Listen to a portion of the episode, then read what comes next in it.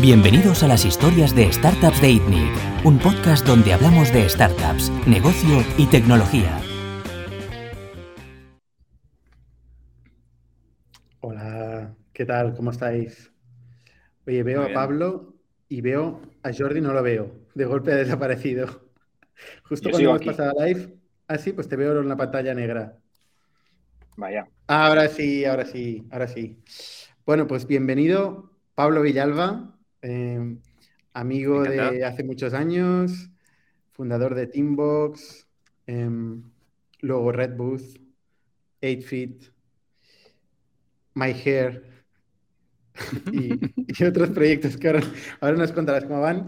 Y Jordi Romero, que ya lo tenéis bastante visto por aquí. ¿Qué tal? ¿Cómo estáis?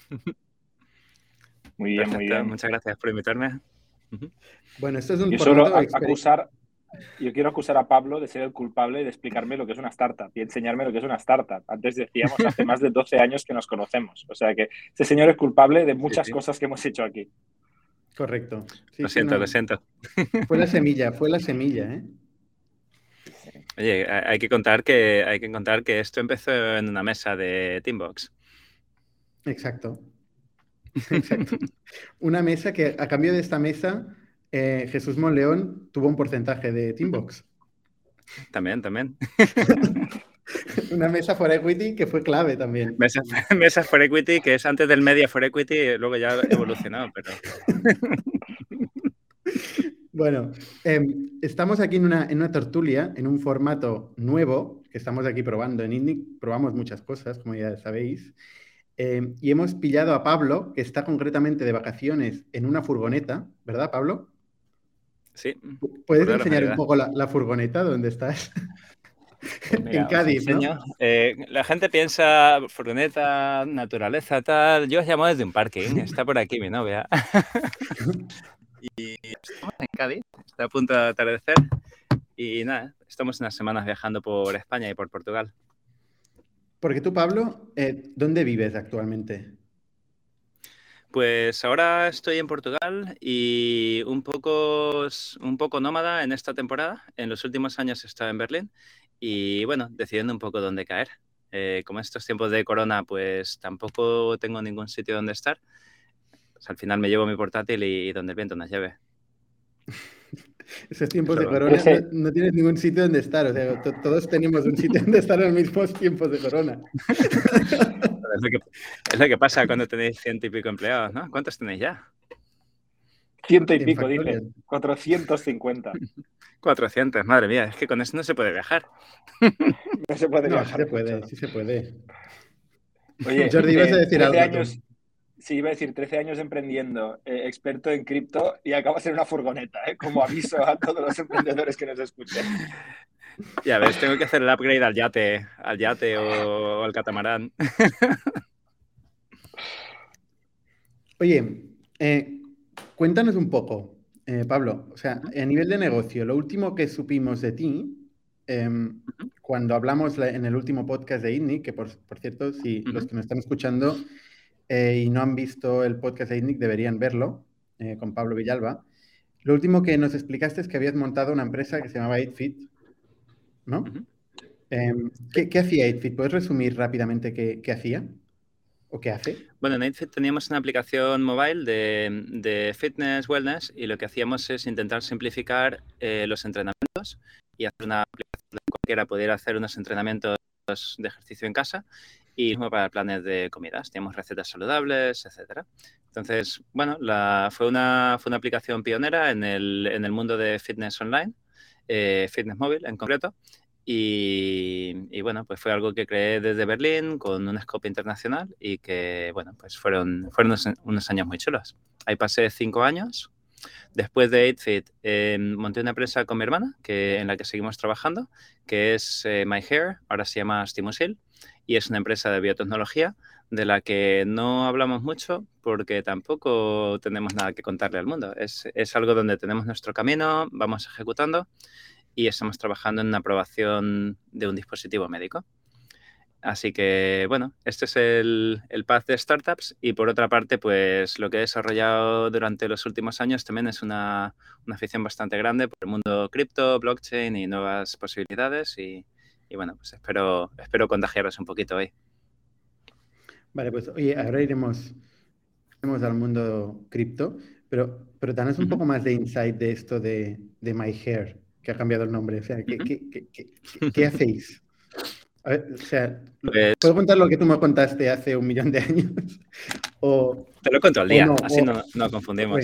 Básicamente, em, yo siempre voy haciendo empresas de acorde con mis necesidades, entonces em, yo siempre fui muy desorganizado, hice un gestor de tareas con, con Jordi y varios amigos. Em, después gané peso, así que me puse a hacer una aplicación de ponerse en forma y después se me empezó a caer el pelo. Así que dije, esto hay que solucionarlo. así que investigando y hablando con médicos, pues descubrimos esta tecnología que es la tecnología de microagujas, donde las microagujas hacen un pequeño daño a la piel y eso provoca un regeneramiento celular que hace que tanto la piel como el cabello se rejuvenezcan, eh, así en versión resumida.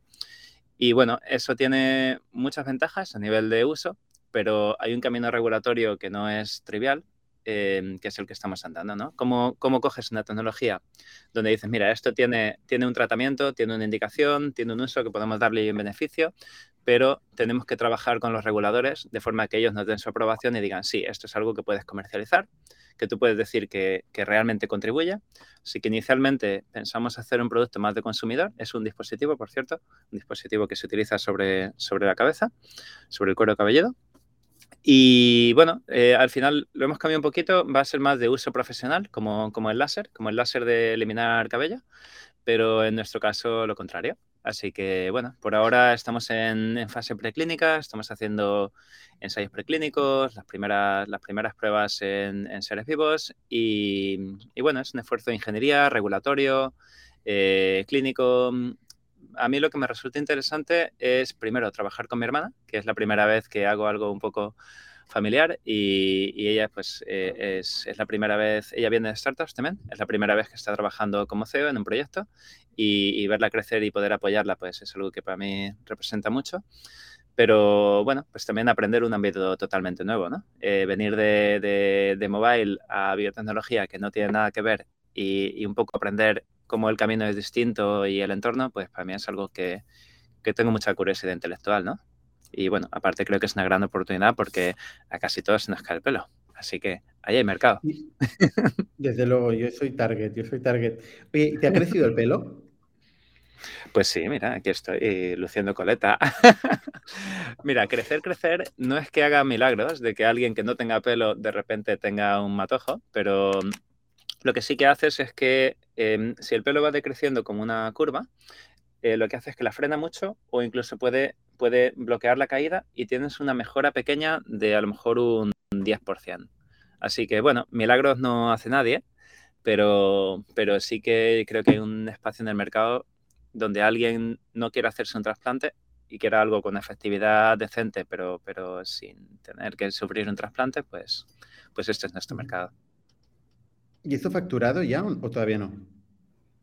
No, en biotecnología son ciclos muy largos de desarrollo. De hecho, nuestro tipo de dispositivo es muy es menos regulado que otros, pero normalmente puedes meterte en ciclos de cinco años perfectamente. Nosotros esperamos estar en mercado dentro de dos años.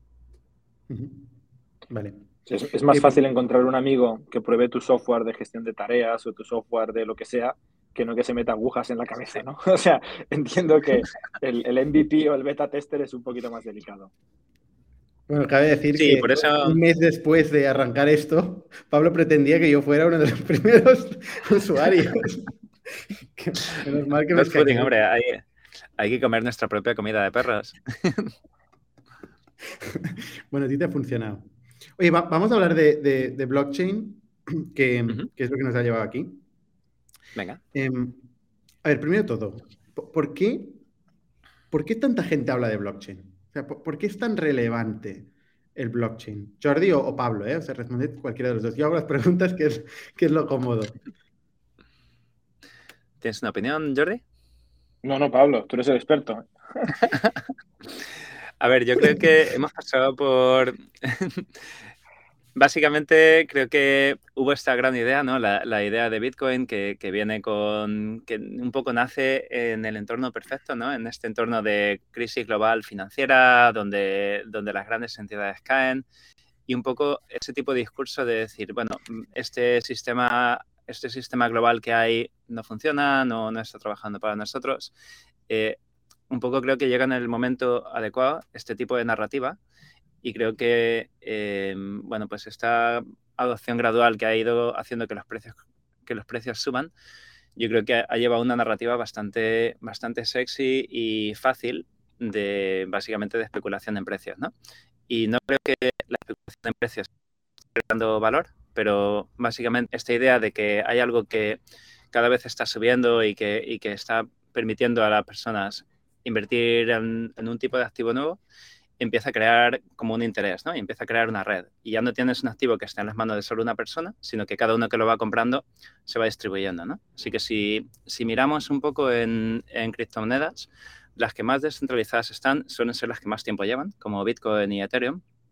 Y creo que la especulación por sí no lleva a ningún sitio, pero sí que hay un momento en el que si ya tienes una red descentralizada y donde hay muchas personas que tienen, que tienen parte de esto, empiezan a crearse uso interesantes. Entonces creo que estamos muy al principio de esto. Creo que estamos tan al principio como en 1990 en Internet, pero que, bueno, empieza a haber casos interesantes y, creo que ahora sí que se ha llegado a un punto en el que se puede empezar a crear cosas. Bueno, has hablado del caso uso de Bitcoin concretamente, eh, y hay un momento donde se, se, hace una abstracción ¿no? y se hace un salto a muchos nuevos casos de uso, tanto de currency como de cualquier cosa. O sea, actualmente cualquier, casi cualquier cosa que había sido dominio de software, digamos, ¿no? que se solucionaba con software, se puede solucionar con software blockchain o un protocolo blockchain, ¿no? Jordi, ¿a ti te interesa el, tema, el tema blockchain? Y, en caso que sí, ¿por qué? ¿Y cómo estás metido? Empiezo por el si me interesa, ¿no? Yo creo en, las tres patas, como yo analizo el Web3, vamos a llamarlo, ¿no? que es casi un grupo más grande que solo blockchain, sino también las comunidades y las tendencias y tal, hay una parte tecnológica que me fascina y es donde menos estoy metido, porque no es trivial. O sea, yo creo que la curva de aprendizaje eh, hay, como un poco de oscuridad, ¿no? ¿no? es fácil entrar ahí como, en mi opinión, sí que era fácil entrar en, en otras tecnologías, en programación simple, web, eh, en, Internet, redes. ¿no? Yo creo que ahí la curva de aprendizaje era un poquito más suave o me pilló más joven y más fresco, no lo sé. Eh, pero la tecnológica me fascina, me parece súper interesante y me parece, mm, digamos, muy potente en el sentido de que realmente es, es nuevo, ¿no? el, el, paradigma descentralizado eh, el concepto este de que Ethereum es eh, el ordenador que corre en los ordenadores de, todo el mundo, ¿no? Eso sí que me parece interesante. A nivel filosófico, yo creo que es lo más potente y es lo que ha hecho que la gente se vuelva loca.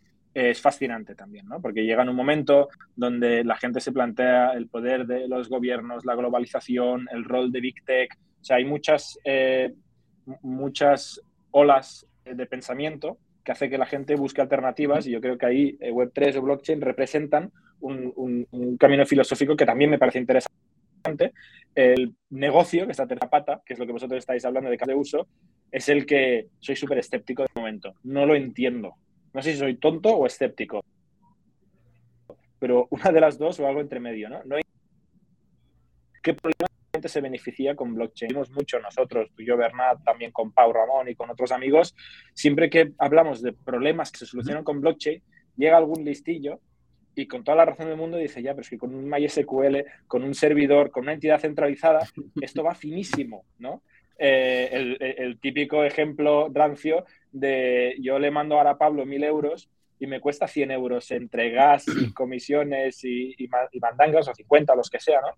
Y, un banco horrible español solo te cobra 5 euros, ¿no? Y un banco normal no te cobra nada. Entonces, e, e, este tipo de, simplificación o de reducción al absurdo es muy jodido para el blockchain. No hay, no hay, yo no he encontrado todavía buenos casos de uso hoy o, pronto que yo entienda donde realmente hace falta el blockchain eh, o Web3, así un poquito de manera más, más genérica. Pablo, ¿tú cómo lo ves?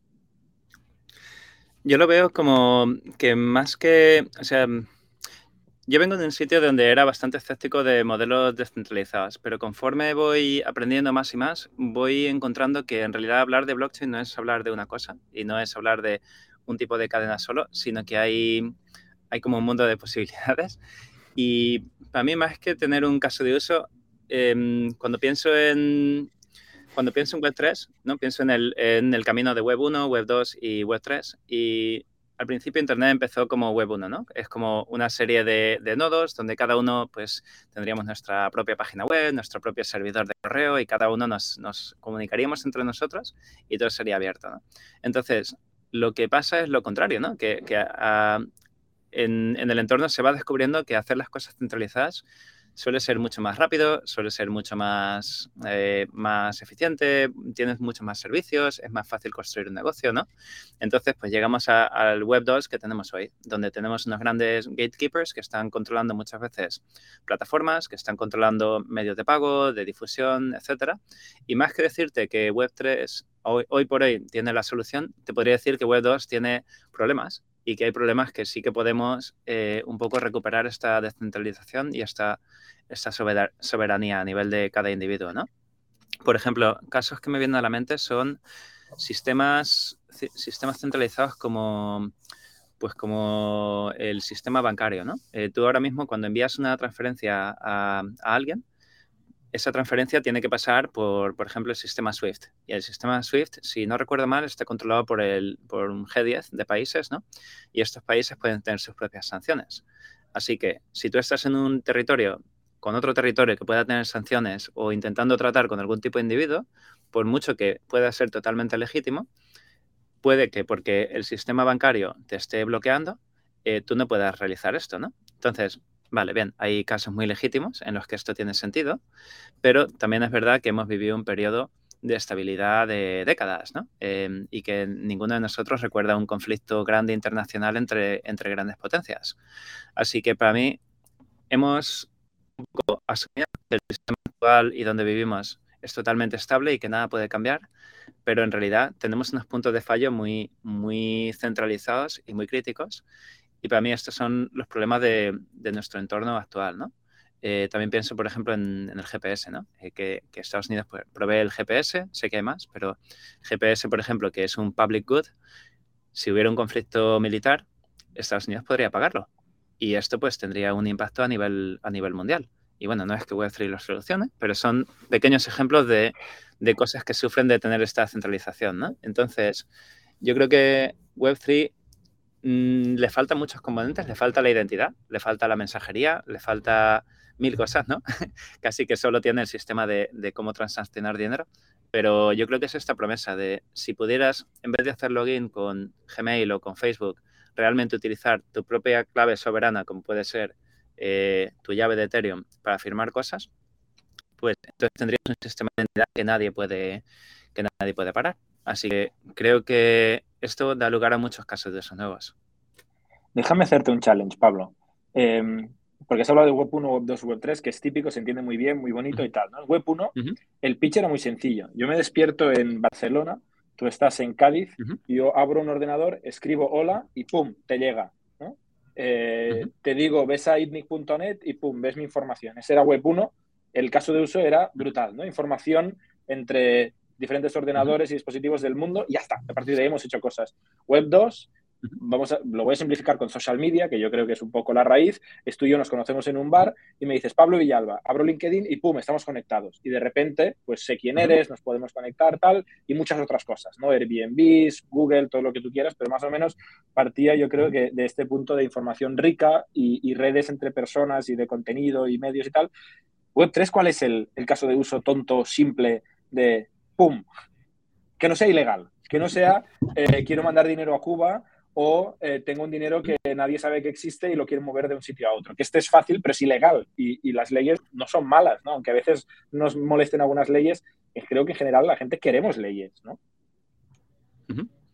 Yo creo que es mucho más práctico y, en general ese es el problema, ¿no? Que no hay una necesidad imperiosa por parte del usuario, pero sí que creo que en algunos casos pues sufrimos por tener este tipo de centralización. Por ejemplo, la posibilidad de censura de que, de que alguien pues, tenga ese poder de decir si te van a poner en una plataforma o no.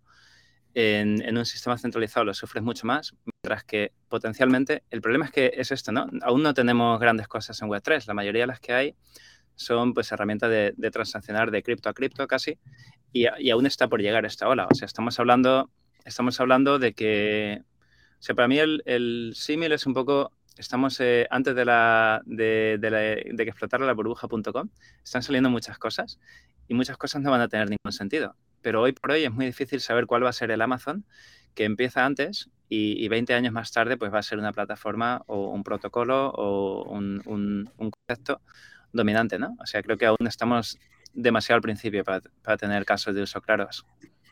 Fíjate, fíjate qué, qué, raro suena todo lo que estáis diciendo. ¿eh? O sea, eh, si habláis del Web 1 como, como un, un, concepto de comunicación unidireccional, yo hago mi página web, tú consumes. Web 2 como un concepto de comunicación, colaboración, o sea, es bidireccional en, en, en todos los lados. Pero sigue siendo el mismo paradigma, o sea, al final es el paradigma web, por eso se llama web, ¿no? Es lo mismo. Eh, pero luego Web 3 de golpe empieza a hablar de que cuando haya una crisis entre el G10, que, el sistema bancario, que, el GPS, o sea, un momento, un momento, ¿en qué momento esto le llamamos Web 3? Si, estamos hablando de todo, estamos hablando del universo entero, ya no, no tiene nada que ver con la web. ¿Quién fue el iluminado que le llamó Web 3? Y de golpe todo el mundo le empieza a llamar Web 3 a todo. Eso es lo que no entiendo, ¿no? O sea, y, y luego la otra cosa que, me, que, que, yo me pregunto es, ostras, eh, para justificar la existencia de Web3 eh, o, de la, o de la necesidad de blockchain, nos tenemos que ir a una guerra mundial, ¿no? Porque, ¿qué pasa si no hay una no guerra mundial? No necesariamente, porque también otro, otro caso de uso que, que, del que se está hablando bastante es que cuando, realmente cuando se crean estas plataformas y se genera todo este valor, ¿no? Por ejemplo, en el caso de Facebook, mmm, hay alguien que empieza una plataforma. Esta plataforma pues, es una plataforma centralizada donde coge dinero de algunos inversores y estos inversores, junto con el equipo promotor, son los que poco a poco van creciendo, van creciendo el valor, eh, pero son los únicos que pueden extraer valor del sistema. ¿no? Al ser una empresa privada y mantenerse como privada, es algo que queda totalmente cerrado al usuario final. Mientras que en Web3, en Web3 la propuesta suele ser mucho más abierta. En cualquier, cualquier al principio empieza ya con una propuesta de token, con una propuesta ahora y puede participar y da lugar a unas mecánicas interesantes, ¿no? Porque dependiendo del proyecto tienes un valor en la gobernanza. Por ejemplo, hay DAOs que sí que te dan un token con el que tú puedes votar y donde el equipo puede ir a su comunidad y decir, oye, ¿qué vamos a hacer en esta propuesta? ¿Cómo vamos a distribuir el fondo, los fondos? ¿O cómo vamos a poner, uh, cómo vamos a poner las fees? ¿no? Y este token puede tanto ser parte de la gobernanza y un poco como en una asociación, ¿no? Donde todos votamos, todos tenemos nuestro voto y decimos, mira, pues sí que queremos sí que queremos que, que, esta cosa en el protocolo funcione así. ¿no? Entonces, de alguna forma te da una participación directa, la posibilidad de comprar más participación o de vender la tuya o de distribuir valor a los usuarios que, que te han apoyado. Y por otra parte, te da una posibilidad de, de, formar parte de ese sistema, de financiarte a base de tus usuarios, como en las, en las ICOs, que bueno, tuvieron mala fama en algunas cosas, pero también es, es verdad que han creado una, una forma nueva de financiarse. ¿no? Así que, por ejemplo, hoy por hoy hay plataformas como, como Ethereum Naming Service, donde están creando un servicio que es un poco de, de, bienes públicos, casi, donde tú puedes registrar tu dominio, ¿no? Tu dominio.eth. Pero este, este servicio, al no ser centralizado, sino que estar on-chain, primero tienes una identidad que nadie la puede parar, que no es, que no es como, en el, como en un dominio común, ¿no? Donde hay una autoridad. Pero hay que, que pagar cada año, ¿no? Si no se caduca, Eso es, y la... Sí, sí que hay que pagar, eh, pero la otra parte interesante del protocolo es eso, que ese tipo de valor lo puede distribuir en el futuro entre los tokens de quien los tiene. O sea que esa NS acaba siendo como una empresa pública que pertenece a cualquiera que tenga un token y creo que por hoy no, pero en un futuro sí que se puede distribuir valor a esos tokens y se puede hacer vía quemar tokens, o sea, haciendo que haya buybacks y que poco a poco se reduzca la base de tokens o directamente distribuyendo fees a quien tenga esos tokens. Y, por ejemplo, hace poco pues, se han pasado unas propuestas nuevas donde yo pude votar porque yo tengo estos tokens y nos preguntaban cosas como, por ejemplo, em, mira, cuando un dominio expira, ¿qué quieres que pase? proponemos que un dominio cuando expire, que al principio que, que hay un periodo de gracia y que luego empiece cobrándose 100.000 dólares y que esto vaya bajando para evitar que haya squatters. Es una propuesta. Si esto hubiera sido... ¿Qué, significa que haya squatters? No, no, no me he perdido aquí. un dominio, sí, en los dominios tradicionales, cuando algo expira, hay muchos bots que están esperando a la expiración para comprar el dominio y bueno, pues si te equivocas, si te equivocas es un problema, ¿no? Eh, porque puedes Todos se nos ha caducado un dominio valioso, ¿no? sí. Los que llevamos tiempo, sí. Y bueno, pues en ETH, en, o sea, en ENS, que es la versión cripto, primero, que es descentralizada y nadie lo puede censurar. Y segundo, que pues está gobernado por la comunidad. Entonces la comunidad elegimos a nuestros representantes que pueden votar cosas, pero también podemos quitarles ese voto y votar nosotros mismos en las propuestas. Así que te abre como una forma de gobernanza totalmente distinta, donde ya no es el fundador y sus VCs, sino que son directamente los usuarios. Y estos usuarios no necesariamente tienen que comprar el token. Un protocolo puede enviar, puede hacer un, lo que se llama un airdrop, que es un regalo de tokens a sus usuarios y decir, mira, gracias a habernos apoyado, te regalamos tantos tokens, eh, por ejemplo, por un valor de 10.000 dólares en el número de tokens. ¿no? Entonces, si esta distribución se hace bien, acabas teniendo un grupo de personas eh, variopinto y también implicado, que son mucho más representativos de los intereses del ecosistema que lo que puede ser una plataforma centralizada como Facebook, por ejemplo. Pero estás hablando de dos cosas que, que son una asociación y luego una tecnología que hace, enfuerza o refuerza este, estas normas, ¿no? Porque lo que has explicado de NS podría perfectamente ser una asociación sin ánimo de lucro que tuviera unos estatutos que dijera vamos a funcionar así y que lo hagan. Y que, y que y ya está. Y hay unas leyes que obligan a que esta gente no se ponga dinero en el bolsillo, que obligan a que se sigan estas reglas y ya está. Y si alguien se lo salta, viene la policía y te arresta o te mete una multa o hace lo que sea, ¿no? la única gracia aquí de cripto es que no hace falta la policía. O sea, volvemos a lo mismo. La gracia de lo que has explicado tú es que no hace falta ley. La ley está programada. La ley es código. La ley es código, en este caso, sí. Y, esto tiene consecuencias muy interesantes, ¿no? Que es que cosas transaccionales, cuando la ley depende de algo transaccional y puedes coger una especie de colateral, entonces puedes meter sistemas de incentivos donde, por ejemplo, si tú, Jordi, tienes conmigo X dinero, tienes mil euros conmigo, y haces algo malo, yo puedo castigarte y quitarte parte de esos mil euros, ¿no? O sea que yo puedo decir, mira, Jordi, tú ten mil euros conmigo y mientras te portes bien, mientras contribuyes al funcionamiento del sistema, te voy a ir recompensando.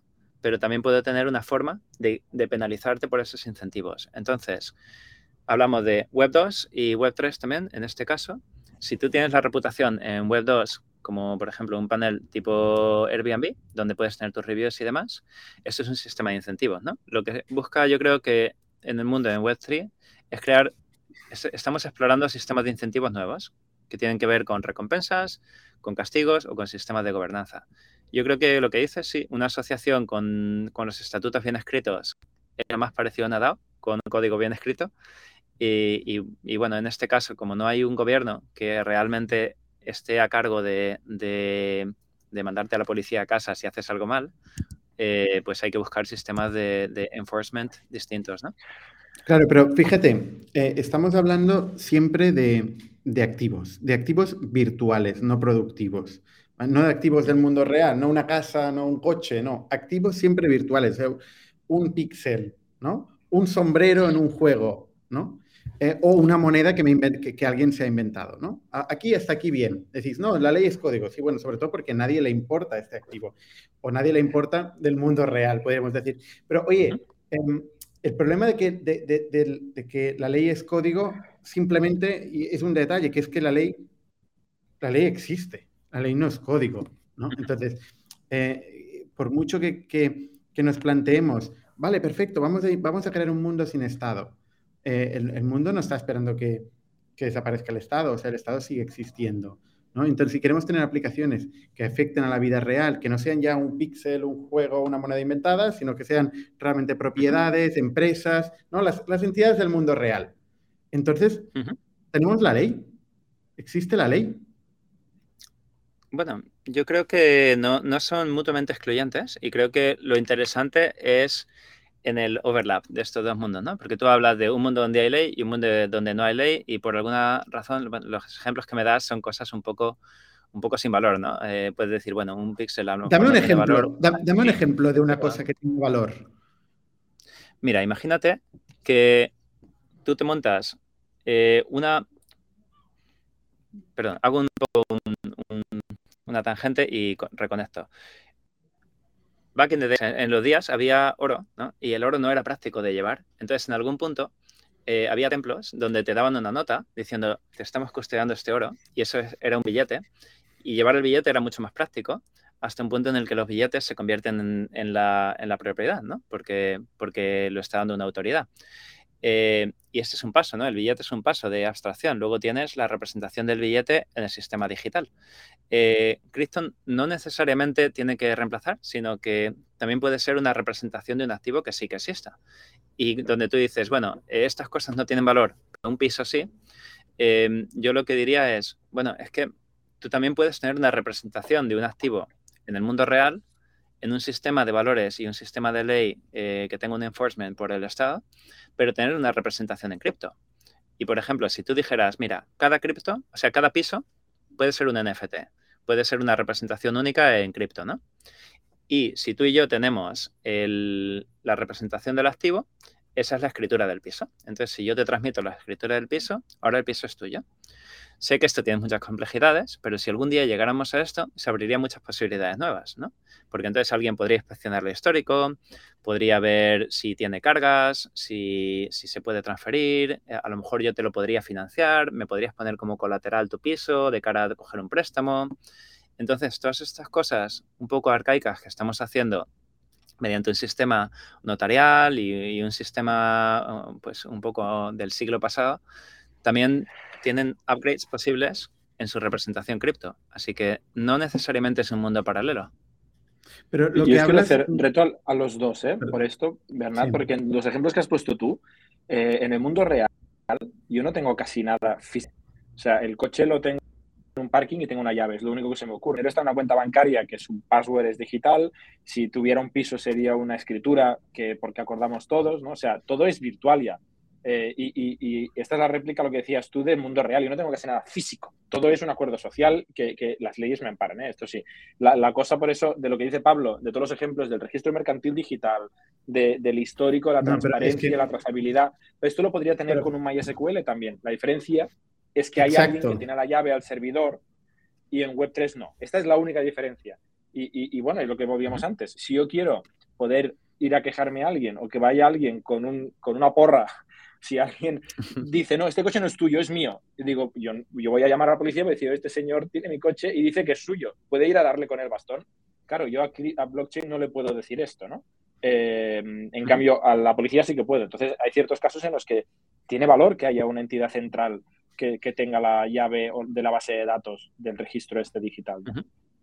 Claro, es que fíjate que lo que, lo que estamos hablando, o lo que está hablando Pablo, Em, al final no deja de ser de experiencia usuario. O sea, lo que estamos diciendo es, mira, la experiencia usuario de la compra de un piso eh, es, mejorable, ¿no? Y podríamos, podríamos hacerlo con mejor liquidez, mejor transaccionabilidad, mejor trazabilidad, una serie de conceptos que en, transacciones virtuales pues son, las damos por garantizadas, ¿no?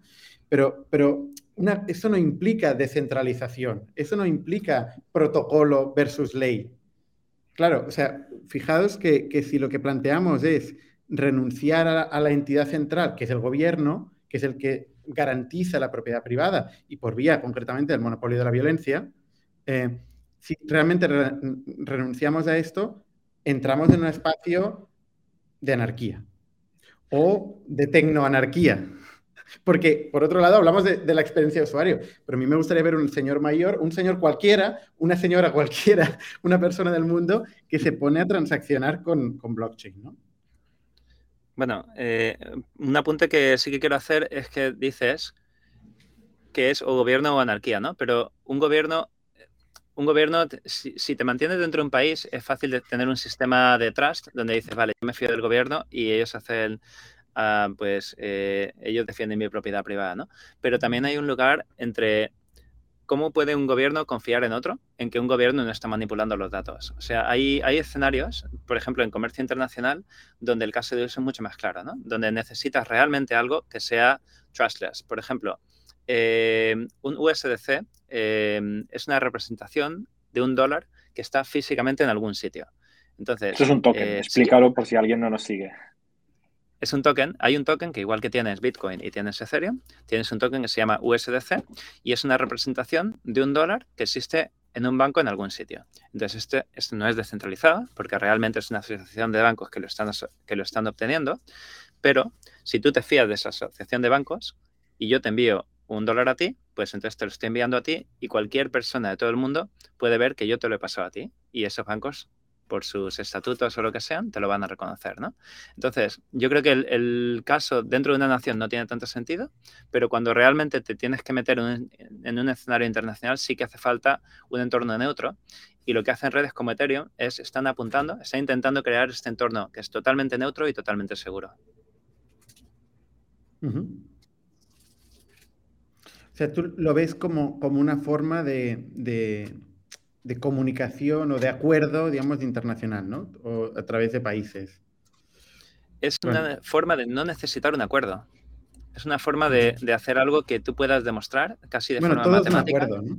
O sea, eh, y adoptar este protocolo es un acuerdo, ¿no? O sea, al final tiene, tiene, que haber un acuerdo, ¿no? Y luego hay otro tema, que es que, bueno, oye, yo voy con una porra y te, y te robo tu, car tu llave tu clave privada, por ejemplo. Sí. Y entonces, ¿entonces qué? Pues eso es un problema y como, como problema interesante hay soluciones. Y la, propuesta es, eh, como decías, ¿no? Hay mucha gente que pues puede que en su vida lleguen a transaccionar con, con blockchain directamente pero es porque estamos también muy al principio. Si vosotros estabais al principio, teníamos modems y había que configurar el protocolo a donde llamabas y poner el número de puerto en cosas, o sea, era un rollo. Eh, pero luego llegas, llegan los móviles y llegan los iPhones y llegan muchas cosas después y todo se va extrayendo, ¿no? Entonces, esto es un problema, el problema de la autocustodia, que no todo el mundo pues, puede hacerlo o quiere hacerlo, pero también hay soluciones, como por ejemplo una que se está proponiendo es wallets que tengan una, una recuperación social, ¿no? Que tú puedes decir, mira, estas dos o tres personas confío en ellas y si a mí se me olvida, pues estas personas pueden devolverme la clave. O sea que poco a poco va habiendo soluciones, algunas centralizadas y otras más descentralizadas. Em, pero bueno, sí, eh, son problemas, aún es pronto y, aún faltan las soluciones perfectas. Oye, y, a, día de hoy, o sea, aparte de, insisto, del factor de moneda o, tipo de asset virtual eh, o, asset class virtual, ¿hay algún negocio en blockchain que funcione? Y, no vale Coinbase y tal, que al final lo que facilitan son las propias transacciones de estos assets, ¿no? Porque evidentemente que hay una burbuja. Yo estaba viendo la facturación de Coinbase, vende 6 billion y gana 3. O sea, como negocio es espectacular, ¿no? Pero, pero pero dejando los exchange ¿no? y, bueno, y toda la infraestructura que facilita estas transacciones, ¿hay algún caso de uso que se haya convertido en un negocio a día de hoy? ¿Lo sabéis? Pues, pues hoy por hoy yo diría que lo primero que está basado en blockchain y, ha generado, está generando ingresos tanto para los artistas como para, las plataformas es OpenSea. OpenSea y la evolución de NFTs, pues sí que y está utilizando todo descentralizado, pero está generando comisiones eh, para las plataformas que lo hacen. Eh, hay alternativas más descentralizadas también. Y bueno, para mí los NFTs, que al final son un poco imágenes, son, son arte digital, eh, un poco como cromos, lo que son es un ejemplo, ¿no? De ahora mismo yo te estoy vendiendo pues una imagen que yo he hecho, que es una imagen única, pero realmente te puedo vender cualquier cosa que sea única en esta plataforma. Te puedo vender un dominio, te puedo vender eh, una representación de algo, te puedo vender em, pues cualquier cosa que puedas representar en cripto. Eh, OpenSea, por ejemplo, ahora tiene una valoración de 13 billones en bolsa, si, no lo miro mal. Y, bueno, pues es, ha sido uno fíjate, de los... Fíjate, Pablo, que, que OpenSea no deja de ser un Coinbase pero en vez de estar aplicado a las criptomonedas, en este caso está especializado, verticalizado en el NFT. Pero pero no deja de ser un sitio que facilita el, exchange, el intercambio, la transacción de. Sigue siendo un poco abstracto. Sigue siendo un poco abstracto como negocio. A mí se me ocurren dos que añado, que son no son NFTs, pero se acercan al NFT, eh, pero creo que se entiende mejor, ¿no?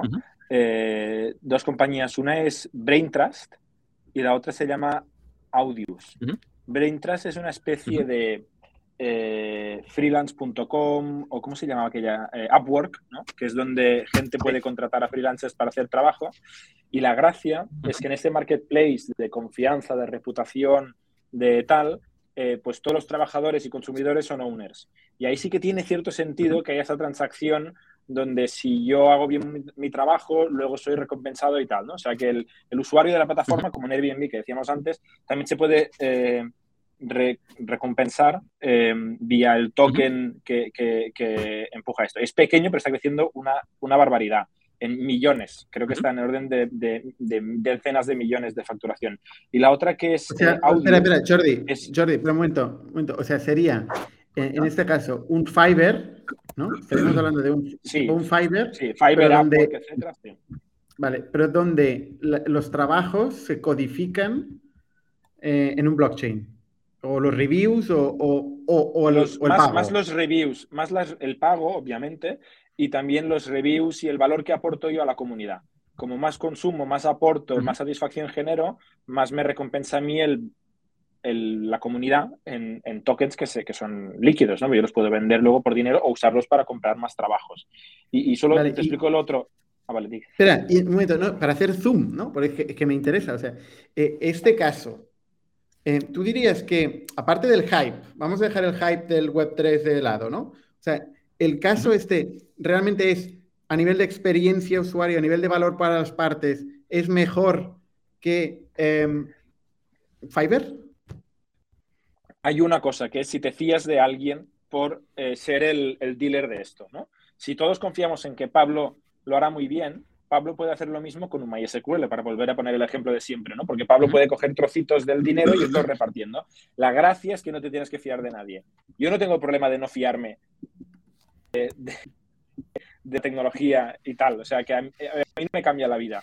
Pero entiendo que entre fronteras, con leyes cambiantes, con digital nomads, con diferentes escenarios que quizá cada vez son más persistentes, eh, puede tener un valor. Pero para mí el único valor que entiendo es este, ¿no? que no te tienes que fiar de nadie por ser el dealer o el, que va repartiendo eh, fichas entre gente.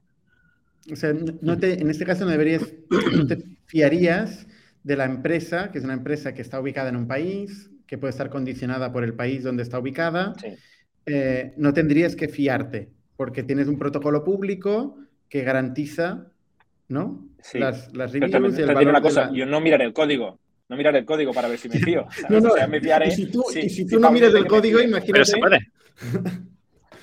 Pero se puede.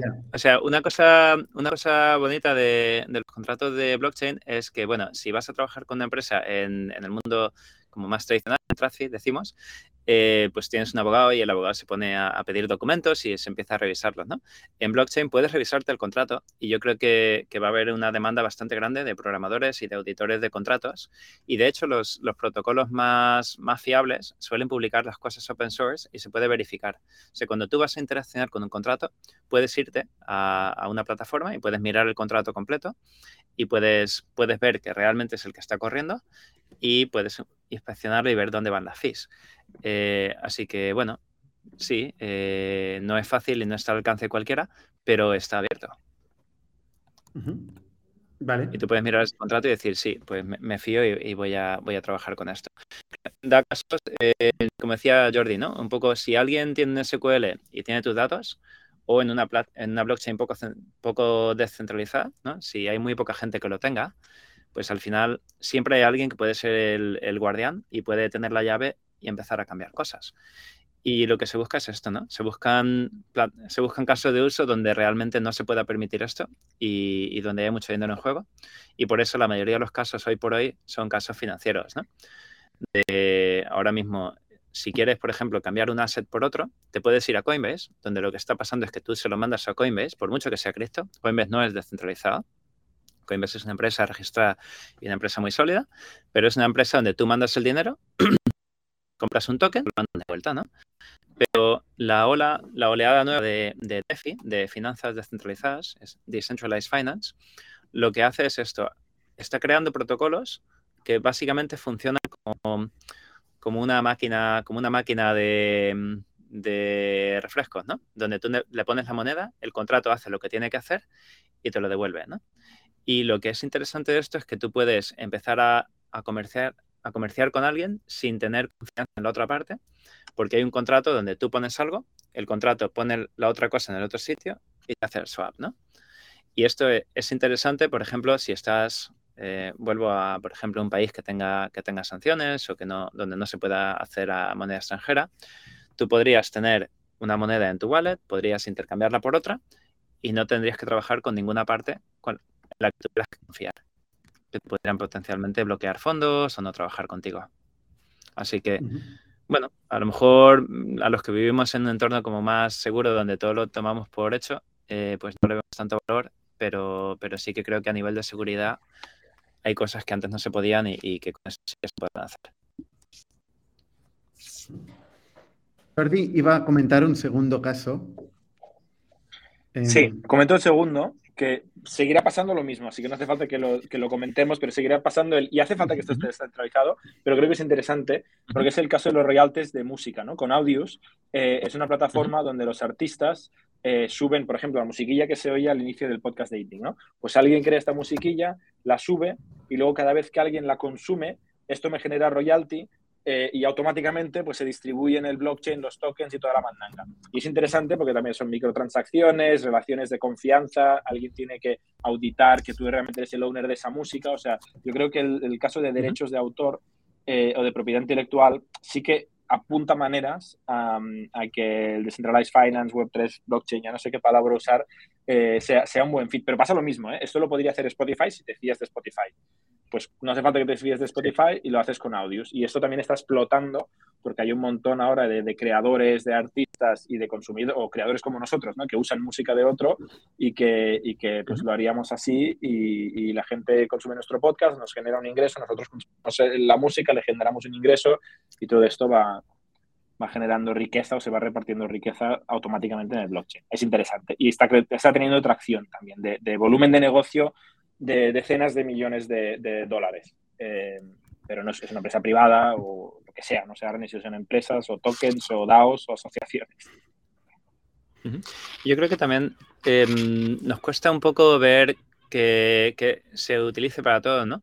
porque ahora mismo realmente falta, falta infraestructura. Y cuando pensamos en lo fácil que es hacer algo centralizado, es porque también venimos de décadas de haber creado eh, pues toda la infraestructura sencilla de Amazon Web Services y de todas las cosas que utilizamos hoy por hoy.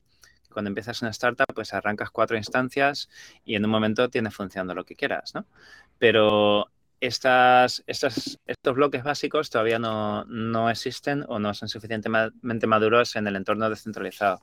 Así que yo creo que vamos a empezar, al final la adopción tiene que empezar por algún sitio donde hay un caso de uso muy claro y creo que esos casos hoy por hoy son más financieros y que poco a poco van a ir abriéndose otros casos y van a caer de forma natural sobre cosas que ya existen y esto es lo que irá creando el ecosistema. yo sí que creo que tiene sentido Perdón, acaba, acaba. Sí, yo sí que creo que tiene sentido y que cada vez veremos más cosas, pero que estamos muy al principio. Y ya que hablas de infraestructura, ¿qué hay a nivel de, infraestructura a día de hoy? O sea, ¿cuál es el stack que, hace falta para montar una, aplicación, un servicio, un protocolo? Es que yo tampoco sé cómo llamarle en blockchain. O sea, ¿qué, cuál es el stack que vamos a utilizar? ¿Qué, es, eso de Ethereum y Solana que, vais hablando de pasada? Pues es difícil explicarlo sin una imagen, pero imagínate que hay dos tipos de chains, unas que son más simplemente de, un recurso, ¿no? De tengo oro, por ejemplo, y te mando oro, pues eso es Bitcoin, ¿no? Hay algo que es, que es limitado y que es escaso y que lo podemos comerciar porque le asignamos un valor.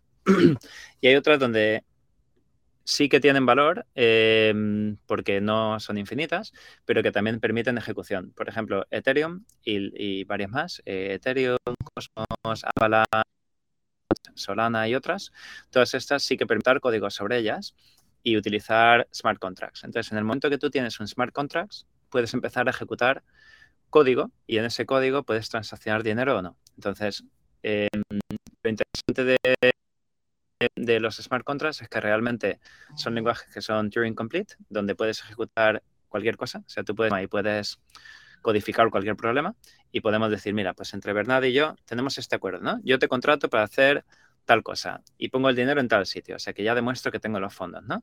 Y tú conforme vayas demostrando que has cumplido tu trabajo, pues se van soltando poco a poco.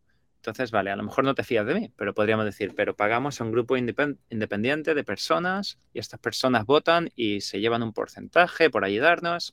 Se puedes empezar a crear un contrato como tú lo escribirías a mano, donde se le paga a tal persona y si no cumples pasa tal cosa, pero puedes hacer a nivel de código. Entonces, Em, hoy por hoy, para mí lo interesante es todo lo que tiene que ver con smart contracts, porque es lo que te permite las finanzas descentralizadas y escribir aplicaciones. Em, la infraestructura que me preguntabas, pues por una parte puedes escribir el contrato y tú puedes lanzarlo, o sea, puedes deployarlo en, en la chain y cualquiera puede interactuar con ese contrato. Estos contratos tienen funciones donde la puedes llamar y puedes decir, mira, lo que quiero es enviarle dinero a tal o pagar a tal y entonces, cuando tú las llamas, pasa una serie de cosas. O sea que al final es muy parecido a un servidor web donde haces llamadas, pero esto no está en un servidor, sino en, en todos los nodos. Así que realmente la infraestructura es escribir el, programa y lanzarlo un poco a, a, la red y escribirlo. Una pregunta práctica sobre esto. ¿Tú has escrito alguno de estos contratos que dices? Somos cuatro, llegamos a este acuerdo. ¿Lo has escrito tú? Pues yo no lo he escrito, pero con un amigo que nos ido sí que hemos creado un, NFT y este NFT tenía ciertas reglas y, es interesante porque es un cambio de paradigma, ¿no? Como programadores, tú y yo, Jordi, hemos lanzado muchas veces código a la nube donde decíamos, bueno, que sea lo que sea, le dabas al deploy, lo lanzabas y si algo fallaba, pues no había problema. Pero aquí realmente estás jugando con dinero y con activos. Así que tiene muchas similitudes, eh, pero pero el, nivel, el nivel de fallo es mucho más alto. O sea, estás diciendo que no te fías de ti mismo como programador. que mejor Yo de mí no. Yo me fío de, Edu y, de gente que conozco mucho, pero de mi código no me fiaría. me, parece, una buena conclusión. Porque claro, tú imagínate que eres un programador de, de ¿no? Ethereum para mí es, la red por excelencia, por seguridad. Si tú metes un fallo en ese código, y eso pasa desapercibido, realmente podrías estar afectando a, billones, a billones de dólares a, nivel global, ¿no? O sea, algún día estaremos en, el orden de trillones incluso. Y por suerte hay una comunidad muy extensa, muy descentralizada, que, está revisando estas cosas, que hace muchas pruebas y que por suerte está muy, muy a prueba de balas. Pero bueno, no todas las chains son igual de maduras. y ha habido sustos en el pasado. Siguiendo con lo práctico, Pablo, ¿tú qué haces en Web3? Aparte de leer y hablar y pedirle a, Edu que escriba contratos, ¿compras, eh, inviertes, eh, minteas tokens, no sé, que inviertes en startups? ¿Qué haces en Web3? Pues yo soy un entusiasta, tengo una comunidad donde tenemos varios proyectos, entonces estoy, estoy apoyando a los proyectos que tenemos, eh, tengo mis propias inversiones también, pero bueno, como entusiasta más que nada. Y, no soy un trader activo, no, no soy de los que está cogiendo el precio por la mañana a ver qué precio objetivo, sino que realmente tengo unas posiciones que las puedo contar, eh, que son todas de, Smart Chains y bueno, pues estoy, estoy poniendo y, esperando que crezcan. Mi apuesta principal en cripto es que donde están los desarrolladores va a haber valor y lo que sigo es la, actividad, ¿no? Donde hay sitios muy activos y hay comunidad que está floreciendo y pienso que es barato, pues pues Solana en concreto no, soy fan. Eh, tuve algo, pero los que me gustan son Ethereum, eh, Cosmos, me gusta mucho. Eh, y después tengo algo de Avalanche, Polkadot y, muy poco de Solana. Y en la práctica lo que haces es meter pasta y especular o esperar a que esa actividad de developers signifique más actividad comercial de algún tipo y suba tu, token de valor en dólares o en euros y algún día vendértelo y comprar lechugas con esos euros. Básicamente, eh, básicamente cuando compras un activo como Ether, hay como este triángulo de tres cosas que puede ser, ¿no? Y es que Ether es, por una parte, es un activo escaso, con lo que tiene un valor, así que yo lo puedo utilizar para pagarte a ti o, recibir pagos, pero por otra parte también es esta capa de ejecución y, para ejecutar y para escribir cosas necesitas pagar Ether. O sea, también es como un, como un recurso, ¿no? Es como, como tener petróleo. Así que... A lo que llaman gas. Sí, eh, el gas, cuando tú quemas gas, lo que estás haciendo es quemar Ether. Y de hecho, hoy por hoy, como cada transacción quema gas, ese Ethereum desaparece. O sea que cada vez, em, bueno, ahora mismo, por una parte se está emitiendo Ethereum porque hay minado, y en el futuro habrá Proof of Stake, pero por otra se está quemando. Así que hace poco fueron de los primeros días donde Ethereum era deflacionario, porque se estaba quemando tanto que de hecho está desapareciendo y convirtiéndose en algo más escaso. Está por ver si realmente será así a largo plazo. Sería, sería bueno para el valor de Ethereum. Y lo que es bueno para el valor de Ethereum es bueno para la seguridad, porque hace también que, se descentralice más. Así que yo no recomiendo a nadie hacer un trading activo. para mí es más una apuesta, bueno, esto tiene un valor de X hoy, puede llegar al valor de Apple, puede llegar al valor de Microsoft, de tener una cotización de 2, 3 trillones, pues creo que sí, y para mí es una apuesta de esperar a que el, ecosistema y los desarrolladores lleguen ahí.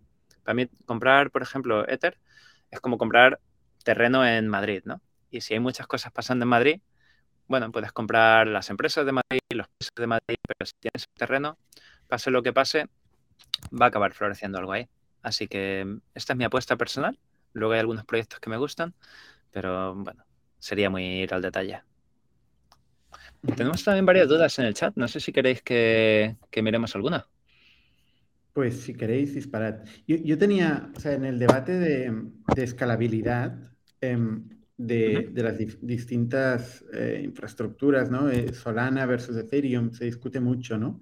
Sobre cuál puede escalar más o cuál tiene más o menos latencia, ¿no? Gran parte de los problemas que, que se discute en esos entornos, pues son estos, ¿no? Hasta dónde puede llegar Em, y, lo lento que es la transaccionabilidad eh, en estos entornos, ¿no?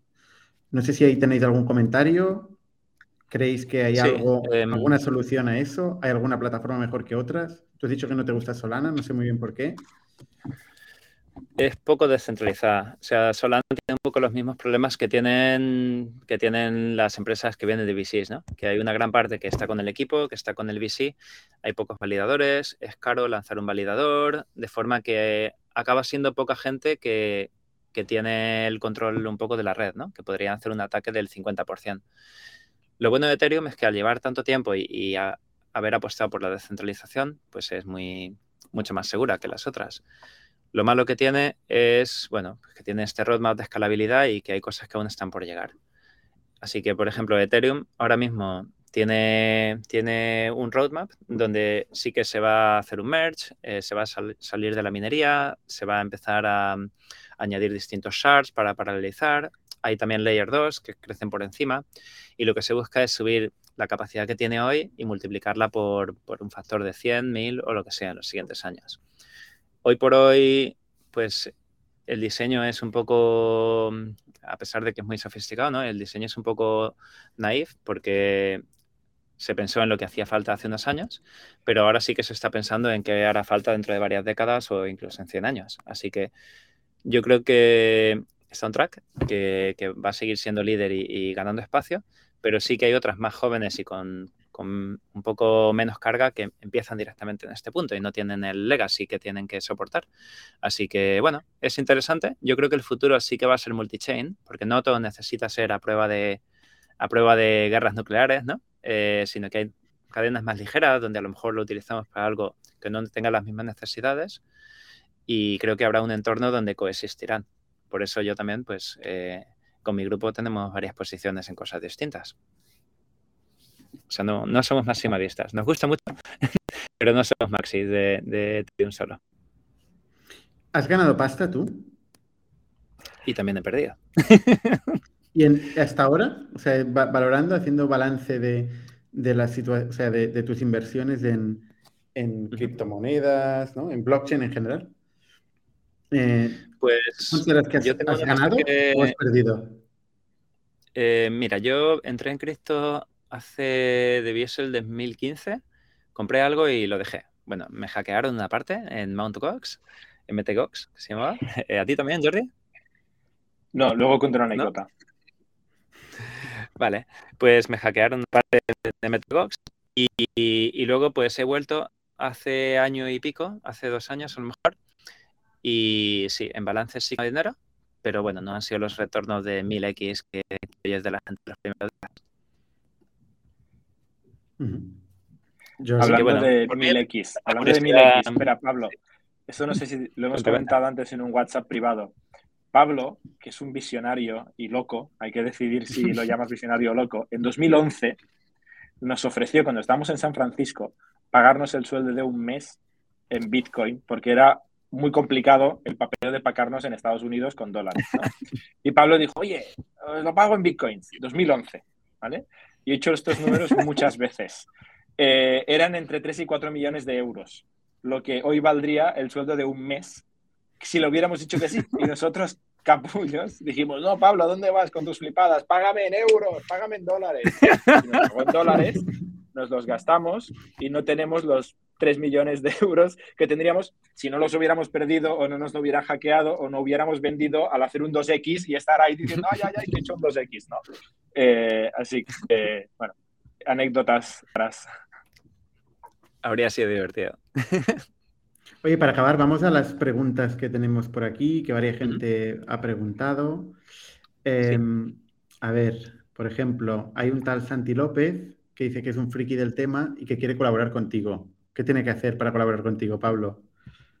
Bueno, los DMs están abiertos, así que si, queréis seguirme en Twitter o podéis escribirme, eh, contesto siempre. Si no contesto es porque, porque yo qué sé. Estás en la playa de Cádiz. sí. Así que encantado de, escribir y bueno, no tiene que ser de colaborar. Si alguien quiere aprender más o que le pase alguna cosilla, pues encantado de, encantado de compartir. Luego hay un tal Ghost Club que comenta eh, cómo se puede asegurar el valor de un activo digital. Em, supongo que, habla de, casos, casos seguros con activos digitales.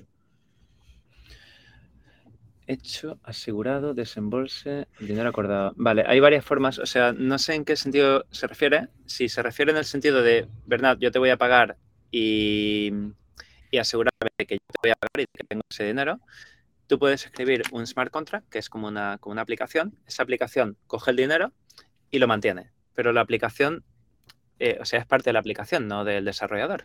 Así que esa aplicación puede tener un código escrito que diga, vale, ahora yo tengo este dinero y solo se lo doy a Bernard cuando pase alguna condición. Por ejemplo, imagínate que yo te quisiera, si yo qué sé, eh, imagínate que un padre quiere pasarle al hijo un NFT o algo así y quiere pasárselo en el momento que deje de hacer ping en este contrato, una especie de herencia, ¿no?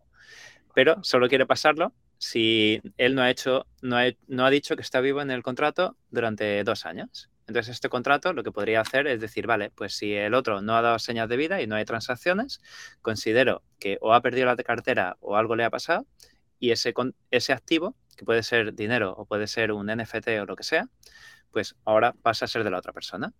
O sea, al final no es que esté eh, eh, cosas como Ethereum lo que te permiten es escribir y escribir tu propio código para que haga lo que tú quieras, pero al final eres tú quien lo decide.